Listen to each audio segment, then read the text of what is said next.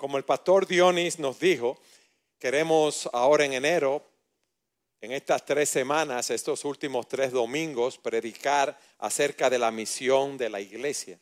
Uno viene a la iglesia todos los domingos, pero yo no sé si tú te has preguntado cuál es la misión de una iglesia cristiana. ¿Cuál es la misión de iglesia bíblica sola gracia? ¿Para qué estamos aquí? Si yo hiciera esta pregunta así, muchos me dirían, estamos aquí para adorar a Dios, eso es verdad. Estamos aquí para alabar a Dios con nuestros cánticos, oír esa palabra predicada, tener comunión los unos con los otros, hacer misericordia y muchas otras cosas más. Y todas esas cosas son buenas, pero la misión primaria de la iglesia no es esa. Nosotros tenemos una misión escrita que está en la página de nuestra iglesia y dice así, que nuestra misión es glorificar a Dios proclamando el Evangelio a los perdidos en el poder del Espíritu Santo y haciendo discípulos semejantes a Cristo que hagan discípulos semejantes a Cristo. Y ustedes dirán, ¿y de dónde ustedes sacaron esa afirmación? Bueno, yo quiero que ustedes vayan conmigo al Evangelio de Mateo, en el capítulo 28, y leamos el, del versículo 18, 19 y 20, donde vemos ese mandato del Señor Jesucristo antes de partir, ese mandato conocido como la gran comisión. Dice así la palabra de Dios en Mateo 28, 18. Acercándose Jesús les dijo, Toda autoridad me ha sido dada en el cielo y en la tierra. Vayan pues y hagan discípulos de todas las naciones, bautizándolos en el nombre del Padre y del Hijo y del Espíritu Santo, enseñándoles a guardar todo lo que les he mandado. Y recuerden, yo estoy con ustedes todos los días hasta el fin del mundo. Hay un autor, Kevin de Jong, en su libro, ¿Cuál es la misión de la iglesia? que la define de la siguiente manera. La misión de la iglesia es ir al mundo y hacer discípulos declarando el Evangelio de Jesucristo en el poder del Espíritu y reuniendo a estos discípulos en iglesias para que puedan adorar y obedecer a Jesucristo ahora y en la eternidad para la gloria de Dios el Padre. Y algunos se preguntarán, ¿y por qué el Señor nos dio esta comisión? Bueno, porque como veíamos en la clase de la escuela dominical, nuestro Señor Jesucristo vino a la tierra a resolver un problema que se originó en el huerto del Edén. Y usted dirá, ¿y qué pasó en el huerto del Edén? Bueno, Dios creó a nuestros primeros padres, Adán y Eva, para que eh, reflejaran su imagen, fueron creados a su imagen y semejanza, al igual que nosotros. Él les dio la encomienda de dominar sobre todo lo creado, de fructificar, de multiplicarse, de llenar la tierra. Pero el problema es que Adán y Eva pecaron y se corrompieron porque ellos pensaron o pretendieron actuar como seres autónomos y por causa de su rebeldía, por causa de su pecado, la imagen de Dios quedó distorsionada en nosotros. Dice Romanos 5:12 lo siguiente, por tanto, tal como el pecado entró en el mundo por medio de un hombre y por medio del pecado la muerte, así la muerte se extendió, óyeme bien, la muerte se extendió a todos los hombres por cuando, cuanto todos pecaron. El hombre estaba bajo el juicio de Dios. La humanidad estaba bajo el juicio de Dios, pero Dios no nos dejó así. Dios prometió enviar un Salvador nacido de mujer, un hombre como nosotros. Pablo lo llama el postrer Adán o el postrer Adán en primera los Corintios 15, que él habría de revertir, si podemos decirlo así, los efectos de la caída, de manera que esa imagen de Dios que fue corrompida en nosotros pudiese ser restaurada. Y en el libro de Romanos, ahí mismo en el versículo 17 del capítulo 5, se nos dice, porque si por la transgresión de un hombre, por este reinó la muerte, mucho más reinarán en vida por medio de un hombre Jesucristo, los que reciben la abundancia de la gracia y el don de la justicia. Aquí se nos dice que la obra redentora de Jesús fue la respuesta divina, la respuesta que Dios nos dio para revertir esa caída que nosotros tuvimos. O sea que a través de Jesús la justicia y la vida prevalecen sobre la muerte. Y nos dice la Escritura, porque el Hijo del Hombre ha venido a buscar y a salvar lo que se había perdido. Esa fue la misión de Jesús. Pero ya Jesús no está entre nosotros. ¿Y quiénes tienen esa misión hoy en día? Esa misión es dada a la iglesia. Nosotros como el cuerpo de Cristo tenemos que seguir adelante predicando ese evangelio. ¿Por qué? Porque esa es la manera como nosotros glorificamos a Dios. Fíjense, nosotros glorificamos a Dios proclamando el Evangelio de Jesucristo en el poder del Espíritu Santo y haciendo discípulos semejantes a Cristo, que hacen discípulos semejantes a Cristo.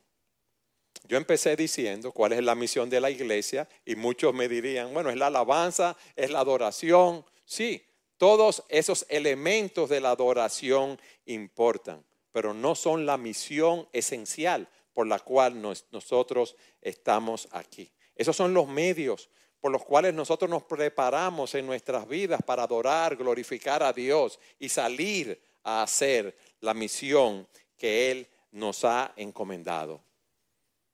Y yo puedo decir todas estas cosas y no probarlas, pero yo quiero probarlas con la palabra de Dios. Y vamos a ver cuatro cosas para aquellos que les gusta llevar apuntes, cuatro verdades. Vamos a ver en el versículo 18 primero la autoridad de Jesucristo.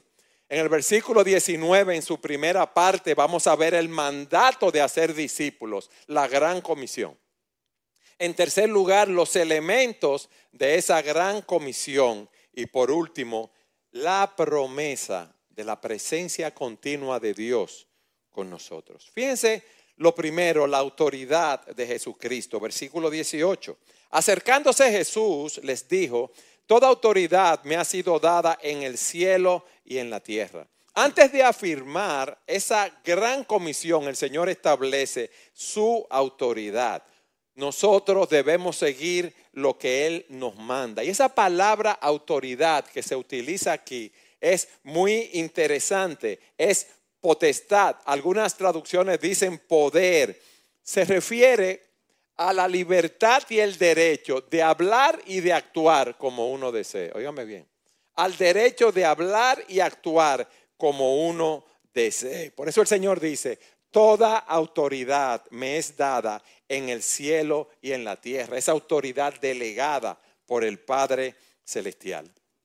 A través de su ministerio, el Señor Jesucristo mostró esa autoridad. Ustedes recuerdan cuando Él estaba en la barca y vino esa tormenta, ¿qué le dijo a la tormenta? Que se calmara, a los vientos que enmudecieran. ¿Y qué pasó? Enmudecieron. Él sanó dolencias, sanó enfermedades. Cuando Él hablaba, los ciegos veían, los sordos escuchaban, los cojos podían caminar, los leprosos eran sanados.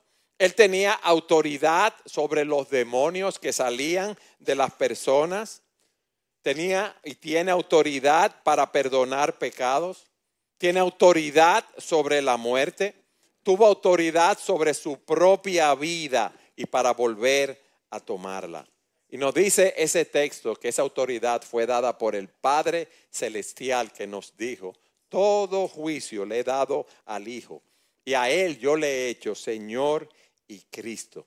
Y en el cielo el Señor tiene autoridad sobre los ángeles, sobre los querubines, sobre los serafines y sobre todas las criaturas angelicales. Imagínense, toda autoridad en la tierra, toda autoridad en el cielo. Autoridad sobre los reyes, autoridad sobre los presidentes, autoridad sobre los gobernantes, autoridad sobre los primeros ministros, Usted puede ver los ejércitos más poderosos del mundo con todos los portaaviones, con todos los aviones y con todos los barcos que tienen. Cristo tiene autoridad sobre ellos.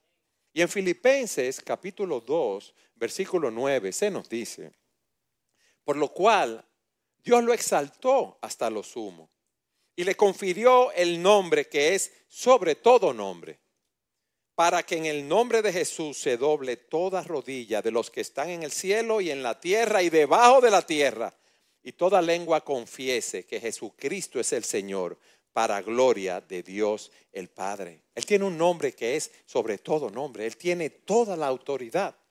Y un día nos dice ese texto que toda rodilla se va a doblar en la presencia del Señor, quieranlo o no. Ateos, personas que se creen autosuficientes, personas que maldicen el nombre del Señor, personas que quieren vivir como a ellos les parece, van a tener que decir Jesús es el Señor. Pero mira el punto aquí ahora.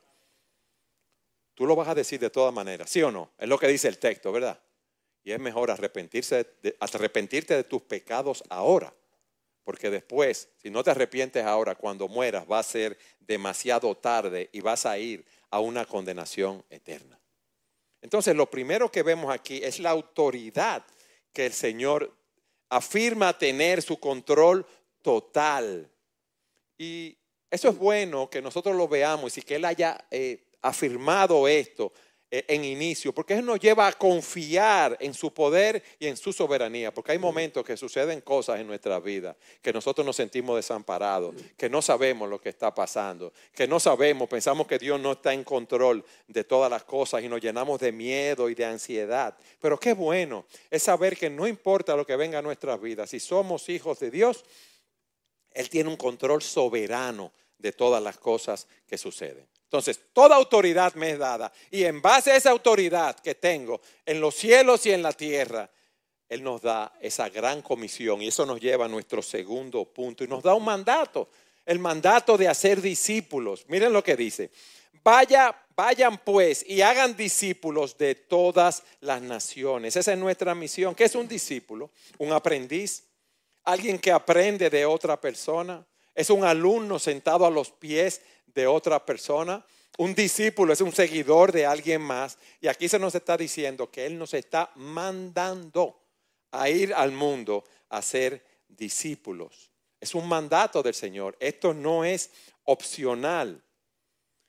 Un creyente verdadero tiene la obligación, el mandato, la responsabilidad de predicar el Evangelio de Jesucristo para ser discípulos. La pregunta es ¿dónde?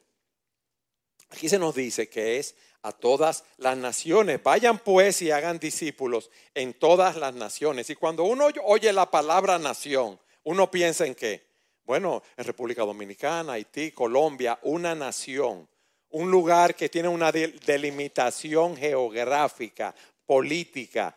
Pero la palabra nación que se utiliza aquí, de ahí es que viene la palabra étnico. Es un grupo de personas que tienen diferentes lazos culturales, físicos, geográficos, personas que no son judías, personas que son gentiles, paganos, incrédulos, ateos, personas que no tienen un origen común, personas de toda nación, pueblo, raza, de diferentes lugares. Una iglesia es, eh, está compuesta por todo tipo de personas. Y en Apocalipsis se nos dice, en el capítulo 5, que allí cantaban un cántico nuevo diciendo, digno eres de tomar el libro y de abrir sus sellos, porque tú fuiste inmolado y con tu sangre, hablando de Cristo, de su obra redentora, de su muerte en la cruz, ¿verdad? Por nosotros. Y con tu sangre compraste para Dios a gente de dónde? De toda tribu, lengua, pueblo y nación. O sea que esa palabra que Cristo predicó, esa misión, el cristianismo, se iba, iba a llegar a todo el mundo. ¿Y a quién le dice eso ahí el Señor? ¿A los judíos? ¿Y qué pasa con los judíos? Bueno, que ellos tenían ciertos prejuicios étnicos. Ellos veían, ellos no veían quizás más allá de sus fronteras, de su pueblo, de lo que ellos eran. Y el Señor está diciendo aquí, mira, vamos a llamar personas de diferentes eh, etnias, de personas de diferentes colores, de diferentes eh, lugares geográficas, blancos, negros, ricos, pobres, clase alta, clase baja, de todo lugar. Y nosotros glorificamos al Señor proclamando ese evangelio para hacer discípulos en todas las naciones. Eso es lo que el Señor nos está diciendo. El Señor nos está diciendo, no basta con que tú te conformes con, estar en tu iglesia. Tú tienes que contribuir de una manera u otra a que ese evangelio salga y se predique en todas las naciones para que se hagan discípulos que hemos visto hasta aquí. Miren qué sencillo, la autoridad de Jesucristo. Toda autoridad me ha sido dada en el cielo y en la tierra. El mandato que tenemos tú y yo de hacer discípulos, vayan pues y hagan discípulos de todas las naciones. La pregunta es ahora, ¿cómo vamos a hacer esos discípulos? Bueno, eso nos lleva a nuestro tercer punto, a los elementos de esa gran comisión. Se nos dice, hagan discípulos bautizándolos en el nombre del Padre, del Hijo y del Espíritu Santo, enseñándoles a guardar todo lo que les he mandado. Lo primero es, vayan, compartan el Evangelio. Esas personas que se conviertan, bautícenlo y luego disipúlenlo, enséñenlos a guardar todo lo que yo les he enseñado. Pero fíjense, ese vayan allí es un imperativo. Nosotros estamos llamados a llevar las buenas nuevas eh, en, todo lugar. Todos nosotros tenemos un área en la cual nos desenvolvemos, en el trabajo, la familia, en el colegio, en la universidad y estamos llamados a predicar el Evangelio. Nosotros no debemos conformarnos con invitar solamente personas que no son creyentes a la iglesia, no, nosotros debemos ir hacia afuera a predicar la palabra. Y yo creo que en estos tiempos nosotros nos hemos acomodado demasiado y nos limitamos a invitar a una persona a la iglesia cuando lo hacemos. Y esta iglesia tiene más de 160 miembros. Y si cada miembro invitara a uno, si por lo menos cumpliéramos con eso, eh, cupiéramos menos aquí. Porque aquí están viniendo alrededor de 250 a 300 personas. Si 160 invitan cada uno una persona y vienen 160 más, más las 300 que vienen o 275, eh, tendríamos 400 y pico de personas escuchando el Evangelio. Pero yo creo que nosotros, como decía, nos hemos acomodado y ni eso lo estamos haciendo. Pero nosotros debemos ir, ir y predicar el Evangelio. ¿Para qué? para que las personas vean su condición. Eso fue lo que el Señor hizo. Miren, en Marcos 1.15, que es un texto que el pastor Dionis citaba esta mañana en su clase, el Señor dijo cuando salió a predicar la palabra, el tiempo se ha cumplido, decía, y el reino de Dios se ha acercado. Arrepiéntanse y crean en el Evangelio. Y el Señor nos manda a ir por el mundo y predicar el Evangelio a toda criatura. Cuando él estaba con los discípulos camino a Emmaús, él, les dijo a ellos, así está escrito que el Cristo padeciera y resucitara de los muertos al tercer día, y que en su nombre se predicara el arrepentimiento para el perdón de los pecados a todas las naciones, comenzando en Jerusalén. Mis hermanos, ese fue el fundamento del ministerio del apóstol Pablo. Pablo dice en Romanos 1.15 a la iglesia de Roma. Yo estoy ansioso de anunciar el evangelio también a ustedes que están en Roma. Para que porque no me avergüenzo del evangelio, porque es poder de Dios para salvación a todo aquel que cree, al judío primeramente y al griego también. Eso es lo que, ese era el ministerio de él, lo que él más apreciaba, salir a predicar el evangelio, que es poder de Dios para salvación, de manera que las personas vieran su condición, que van camino a una condenación eterna y necesitan arrepentirse de sus pecados y confiar en Cristo para salvación. Ese es el mensaje del evangelio. Todos nosotros hemos pecado, todos nosotros merecemos el juicio de Dios. Todos nosotros estamos destituidos de la gloria de Dios. Todos nosotros no podemos por nosotros mismos alcanzar el blanco que Dios nos ha puesto. ¿Por qué? Porque nuestros primeros padres pecaron y esa imagen, como dije al inicio, fue desfigurada en nosotros. Y también dije que por eso tuvo que venir Cristo en carne humana. Él tuvo que encarnarse, dejar su trono en los cielos y morir en lugar de nosotros, pecadores, llevando Él la pena, el castigo que nosotros merecíamos. Por eso dice la Escritura que al que no conoció pecado alguno, Dios lo trató como un pecador para que fuésemos hechos justicia de Dios en Él. Dice la Escritura que todo aquel que en Él cree no se va a perder, tiene la vida eterna. Y ese es el mensaje que nosotros debemos ir y predicar. Pero no solamente debemos predicar el mensaje, también se nos dice aquí que todos aquellos que crean deben ser bautizados. Fíjense que nos habla que vayan y eh, prediquen, ¿verdad? Como yo he dicho, bautizándolos en el nombre del Padre y del Hijo y del Espíritu Santo. Ese bautismo que se habla aquí es sumergiendo a las personas en el agua, es una inmersión. Fíjense que cuando el Señor fue bautizado por Juan, dice que él salió del agua y, oyeron una voz que decía, este es mi hijo amado en quien tengo complacencia. Tenemos el caso de el eunuco etíope que le pidió a Felipe que lo bautizara y cuando vemos el texto vemos que fue por inmersión. ¿Qué significa esto del bautismo? Es un testimonio público de aquel que ha creído en Cristo, que ha muerto al pecado, ha sido sepultado y ha resucitado a una nueva vida. Es un simbolismo. Si usted entra en el agua, un pecador seco, ¿qué va a salir de ahí? Un pecador mojado. Simple y llanamente, no es otra cosa. Es, un testimonio público. Y dice en Romanos capítulo 6, versículo 3 lo siguiente. Oigan esto. ¿O no saben ustedes que todos los que hemos sido bautizados en Cristo Jesús, hemos sido bautizados en su muerte? Por tanto, hemos sido sepultados con Él por medio del bautismo para muerte, a fin de como Cristo resucitó de los muertos para la gloria del Padre, así también nosotros andemos en novedad de vida. Predicar el Evangelio a todo aquel que crea, bautizarlo. Y me llamó la atención algo que dice el pastor John MacArthur con relación a esto. Y él hace una advertencia diciendo que la persona que no está dispuesta a bautizarse o es un creyente desobediente o es una persona de la cual debemos dudar de la autenticidad de su fe.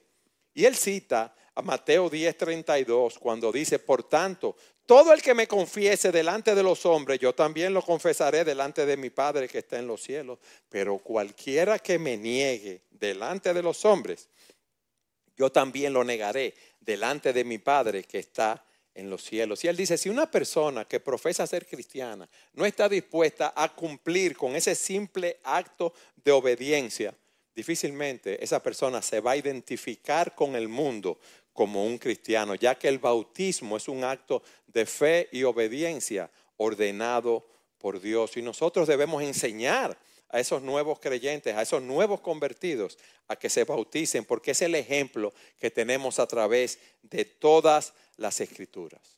Debemos ir y predicar ese mensaje del Evangelio. Debemos bautizar a aquellos que conocen al Señor y entregan su vida a Él. Y en el versículo 20 se nos dice que debemos enseñarles a guardar todo lo que les he mandado. O sea que la misión nuestra no es solamente predicar el Evangelio, no es solamente bautizar a las personas, sino que tenemos que enseñarles a vivir en obediencia a lo que Cristo nos dice en su palabra. ¿Por qué? Porque un discípulo es un aprendiz. Un discípulo es alguien que está siguiendo a otra persona. ¿Y cuál es nuestro deber como creyentes? Enseñarle todo el consejo de Dios. Y yo creo, hermanos, que en esa área también estamos fallando nosotros como creyentes. Porque no dice que tú tienes que ser un experto en la palabra de Dios, sino lo que tú sabes de la palabra de Dios, tú lo puedes ir enseñando a otras personas que están recién convertidos. Es una labor en la cual deberíamos involucrarnos todos los miembros de la iglesia. La obediencia a la palabra de Dios es la muestra de una fe verdadera. Miren, cuando el Señor se despide de los discípulos en el aposento alto, dice, si alguien me ama, guardará qué? Mi palabra. Y mi Padre lo amará y vendremos a Él y haremos morada con Él. El que no me ama no guarda mi palabra. Eso es algo sencillo. Entonces nosotros tenemos que enseñar a esos discípulos a guardar la palabra del Señor. Si nosotros no somos discípulos que hacemos discípulos. Vamos a ser como los doctores que ven pacientes que, tienen salud. Imagínense ustedes. Imagínense que usted es médico y que a su consultorio van personas que, que están bien de salud. Eso es un absurdo. Nosotros como creyentes, como discipuladores, debemos estar entrenando a otros en la palabra del Señor, porque esos pecadores arrepentidos entrenan a otros discípulos que van y hacen discípulos de personas que se arrepienten de sus pecados y ellos a su vez ah, eh, los instruyen en los caminos del Señor. Mis hermanos, esto es un proceso de multiplicación. Discípulos hacen discípulos que hacen discípulos que hacen más discípulos y cada uno de nosotros es el producto de ese proceso. La pregunta es esta. ¿Qué tan comprometidos estamos nosotros con hacer discípulos? ¿Qué tan cómodos estamos? Somos cristianos de domingo en la mañana. No nos involucramos en la vida de la iglesia. No sabemos lo que la iglesia está haciendo. ¿Qué está haciendo la iglesia en los grupos pequeños? ¿Cuántas personas se han incorporado a esos grupos pequeños? Nuevos creyentes, ¿a quién yo puedo disipular? ¿Con quién puedo eh, leer la palabra? ¿Con quién puedo enseñarle los principios de, la oración? Todos tenemos una labor que debemos desempeñar en la iglesia, mis hermanos. Vayan conmigo a 2 Timoteo capítulo 2, versículo 2. Miren lo que Pablo le dice a Timoteo. Timoteo, y lo que has oído de mí en la presencia de muchos testigos, esto encarga a hombres fieles que sean idóneos para enseñar también a otros. ¿Quién enseñó a Timoteo? Pablo. Entonces ya tenemos a Pablo, tenemos a Timoteo y Pablo le está diciendo a Timoteo, tú debes tomar hombres fieles, tú debes tomar personas y enseñarles la palabra de Dios, de manera que esas personas transmitan a esa palabra a otras generaciones. Vamos a ver, Pablo, una generación, Timoteo, Timoteo a esa generación, y esos hombres fieles puedan instruir a otros. Ahí tenemos cuatro generaciones. Ese es un proceso, mis hermanos, de multiplicación eh, espiritual que el Señor nos está mandando que lo hagamos. ¿Hasta cuándo? Hasta que Él regrese. Entonces, si tú has llegado a la fe, si tú estás aquí, si tú tienes un año en la fe, si tú tienes seis meses, si tú tienes 10, 20, 30, 40 años y tú no estás haciendo discípulos y el Señor te manda a hacerlo, tú estás rompiendo el proceso que el Señor te manda a hacer. Tú no estás funcionando como un verdadero discípulo, a menos que estés buscando hacer discípulos que a su vez van a ser otros discípulos. Eso fue lo que el Señor hizo. ¿Cuántos apóstoles él dejó eh, cuando él ascendió a los cielos? Dos millones de apóstoles. Ellos fueron los que predicaron. ¿Cuántos eran los apóstoles? ¿Y qué hicieron ellos? Predicar la palabra, hacer discípulos, seguir. Y mira dónde estamos nosotros. Lejísimo. Y estamos eh, predicando el Evangelio. Hemos conocido la salvación que hay en Jesucristo. Entonces nosotros debemos involucrarnos en esa labor. Pablo le dice a, las personas en Roma, a los hermanos en Roma, que él quería ir a Roma para impartirle a ellos algún don espiritual. Y miren lo que dice en Romanos 1.12. Es decir, para que cuando esté entre ustedes nos confortemos mutuamente cada uno por la fe del otro, tanto la de ustedes como la mía. O sea, nosotros no necesitamos unos a otros en el cuerpo de Cristo para madurar los unos a los otros, para amonestarnos, para exhortarnos, para alentarnos, para orar los unos por los otros, para confesarnos los pecados los unos a los otros. La iglesia cristiana no consiste en conseguir más miembros. Ay, qué bueno tener una iglesia grande. Qué bueno, gloria a Dios. Pero el propósito no es tener una iglesia grande. El propósito nuestro no es tener cristianos que sepan muchísima Biblia y estén sentados en los bancos sin hacer nada. Nosotros estamos llamados a salir y compartir el Evangelio de Jesucristo para ser discípulos que a su vez hagan discípulos. Ahora la pregunta es esta. ¿Somos nosotros una iglesia? Que tenemos en mente ser multiplicadores espirituales. Somos nosotros una iglesia que queremos ser discipuladores.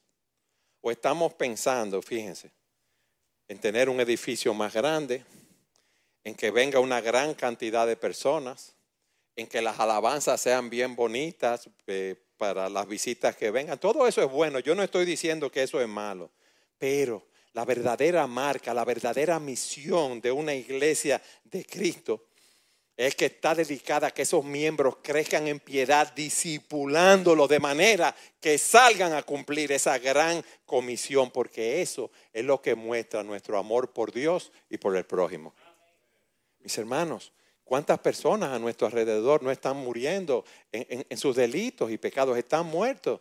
¿Cuántas personas no mueren cada día y van camino a una condenación eterna?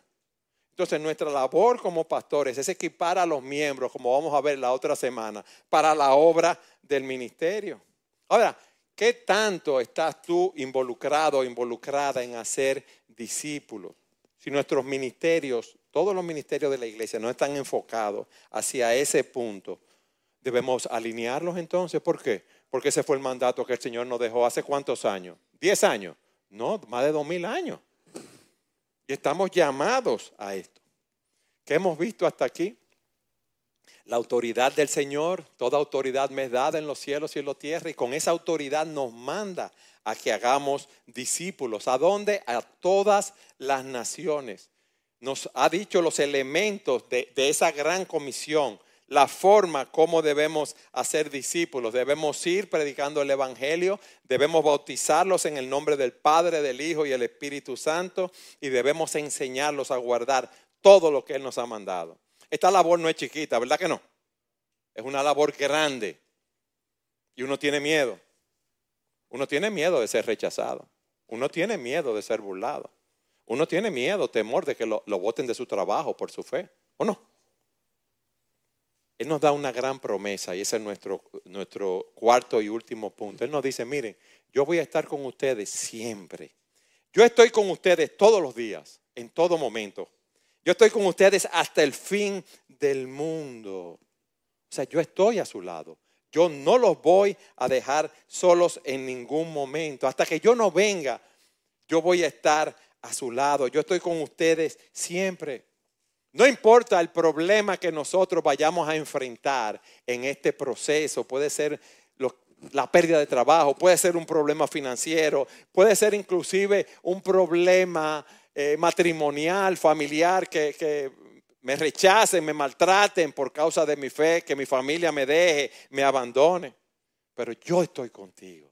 Ese Dios, que es el Dios todopoderoso, ese Dios que es el Dios soberano, nos promete que va a estar con nosotros hasta que estemos en tu presencia. Alabado sea Dios por eso, mis hermanos. ¿Qué esperanza tenemos nosotros?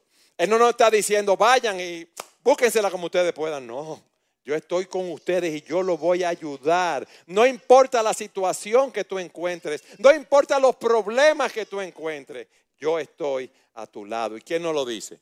El que posee toda la autoridad del universo. Aquel que está sobre los ángeles, sobre los demonios, sobre los átomos, sobre todas las cosas y sobre todas las personas. Y a mí me gusta mucho dos textos de Isaías. Vayan conmigo a Isaías 41, versículo 10.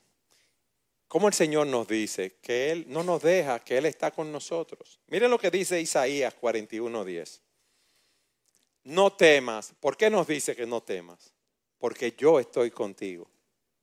Hermano, Qué bueno es saber que no importa lo que pase, no importa lo que enfrentemos, el Señor está con nosotros. Qué bueno es saber lo que Él nos dice aquí.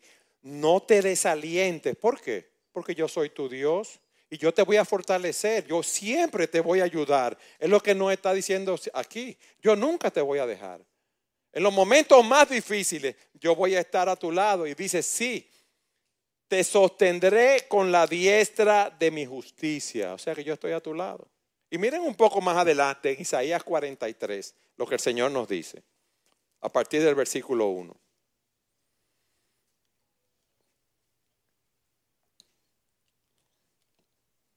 Miren lo que dice. Mas ahora, así dice quién, el Señor tu creador, oh Jacob. ¿Quién lo dice? El que te formó, oh Israel. No temas porque yo te he redimido, yo te he rescatado, yo te he llamado por tu nombre, mío eres tú. Y cuando pases por las aguas, yo estaré contigo. Y si por los ríos, no te cubrirán. Cuando pases por el fuego, no te quemarás, ni la llama te abrazará, porque yo soy el Señor tu Dios, el Santo de Israel, tu Salvador. He dado a Egipto por tu rescate, dice. Hermano, si yo te digo a ti, yo te voy a cuidar, yo te voy a sostener, ¿tiene algún valor? No. Pero quien nos lo dice es nuestro creador, que no nos abandona, que no nos deja. Vendrán aguas turbulentas, sí. Vendrán olas que nos arroparán una y otra vez, sí. Pasaremos, tendremos momentos que estaremos en la llama, sí lo estaremos, pero yo soy el Señor tu Dios y eso es glorioso, eso nos da una esperanza para nosotros seguir adelante predicando el Evangelio. Mis amados, ¿qué hemos visto aquí? Bueno, que todos nosotros estamos llamados a contribuir con nuestros dones y talentos en esta gran comisión. No todos están llamados a ir al campo misionero. No todos están llamados a plantar una iglesia, pero todos nosotros tenemos la responsabilidad, óyeme bien, de predicar el Evangelio en el lugar donde nos encontremos. Y estamos llamados con los dones y talentos que Dios nos ha dado también a colaborar en esa misión de hacer discípulos, predicando el Evangelio a las personas que estén a mi alrededor, ya lo dije, orando por las misiones, orando por la plantación de iglesias, ofrendando, sosteniendo a obreros en el ministerio. Cada uno de nosotros en el estado en el cual se encuentra, casado, soltero, viudo, divorciado, tenemos una gran comisión que debemos llevar adelante. Tú eres casado, tú tienes una familia, qué bueno. Tú tienes una oportunidad en tu familia para tú reflejar el amor de Cristo, predicar el Evangelio a tus hijos, compartir el Evangelio allí y hacer discípulos. Hay personas que están solteras, que son viudos, que son divorciados. Quizá la soltería es para ti eh, un buen momento, que tienes más tiempo para tú salir a predicar el Evangelio de una manera definida. Los niños, niños, ustedes pueden ser embajadores de Cristo en sus colegios, predicando el Evangelio a sus amigos. Hay personas que dicen, bueno, yo tengo una edad avanzada, lo mío ya es estar tranquilo, yo no me puedo sofocar mucho, yo no puedo tener muchos problemas. Es verdad que estás en una edad avanzada, pero tú puedes tomar a personas más jóvenes y disipularlos en los caminos del Señor. ¿Por qué no? Nosotros debemos estar batallando, corriendo la carrera hasta el día que el Señor nos llame a su presencia a menos que el Señor nos inutilice. Y aún estando en una cama inutilizado, podemos estar orando y clamando al Señor por las misiones.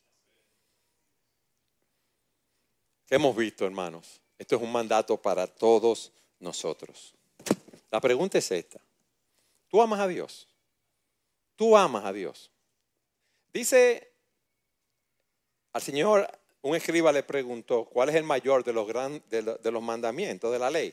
Y él le contestó, amarás al Señor tu Dios con todo tu corazón y con toda tu alma y con toda tu mente. Ese es el mandamiento más grande. Y el segundo es, amarás a tu prójimo como a ti mismo. Hermanos, si tú amas a Dios, si tú quieres glorificar el nombre de Dios en tu vida, tú vas a cumplir lo que el Señor te dice en tu palabra en su palabra. Y el Señor te está mandando a ti hoy que hagas discípulos, que tú ames al prójimo de esa manera, que tú compartas el Evangelio. En el libro de los Hechos se nos dice, nosotros no podemos dejar de decir lo que hemos visto y oído. Hermanos, hay una urgencia, como yo decía. Una persona que muere sin Cristo, sin arrepentirse de sus pecados, va camino a una condenación eterna. Y nosotros debemos compartir ese mensaje con esa eh, urgencia, con esa rapidez, porque cada segundo, cada minuto, cada hora, cada día mueren personas. Y qué triste es saber que si no han recibido a Cristo en su vida, si no se han arrepentido de sus pecados, van a estar en una condenación eterna. Y nosotros hemos recibido el poder de Dios para nosotros testificar, como dice Pablo a los discípulos en el libro de los Hechos recibirán poder cuando el Espíritu Santo venga sobre ustedes y serán mis testigos en Jerusalén, en toda, en toda Judea y Samaria, hasta los confines de la tierra. Mis hermanos, nosotros tenemos una misión.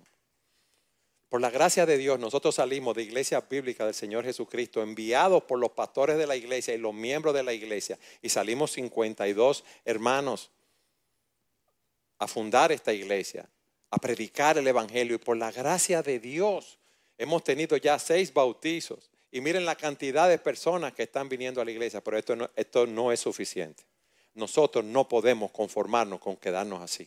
Nosotros queremos que de aquí salgan hombres y mujeres a predicar el Evangelio a otros lugares. Aquí hay hombres que Dios los está llamando a ministrar el Evangelio, a servirle a Él a tiempo completo. Y deben obedecer ese llamado del Señor. Hay otros que el Señor los va a llamar y van a continuar con sus trabajos seculares y van a poder predicar como muchos lo están haciendo, mis hermanos. Pero no hay nada más glorioso, mis amados, que servir al Rey de Reyes y al Señor de los Señores. Y no importa que hoy hayan 300 y mañana nos quedamos 100. Si salen 200 y se fundan 200 iglesias más, gloria a Dios, mis hermanos, porque eso es lo que nosotros queremos. Nosotros no estamos buscando la gloria de los hombres, nosotros estamos buscando la aprobación de Dios en nuestras vidas. Y por eso nosotros queremos que Iglesia Bíblica, sola gracia, sea reconocida como una iglesia misionera como una iglesia que está enviando hombres y mujeres y familias a otros lugares a predicar el Evangelio, en lugares donde no, no se está predicando, donde no hay iglesias que estén fortalecidas en el Evangelio. Nosotros tenemos un compromiso en la presencia de Dios de hacer esto, hermanos, con la luz que el Señor nos ha dado a través de su palabra y con los recursos que está proveyendo para que nosotros vayamos adelante predicando el glorioso Evangelio de Jesucristo. Toda autoridad me ha sido dada en el cielo y en la tierra, dice el Señor. Vayan pues y hagan discípulos de todas las naciones, bautizándolos en el nombre del Padre, del Hijo y del Espíritu Santo, enseñándolos a guardar todo lo que les he mandado. Y recuerden, recuerden esto, yo estoy con ustedes todos los días hasta el fin del mundo. Gloria a Dios.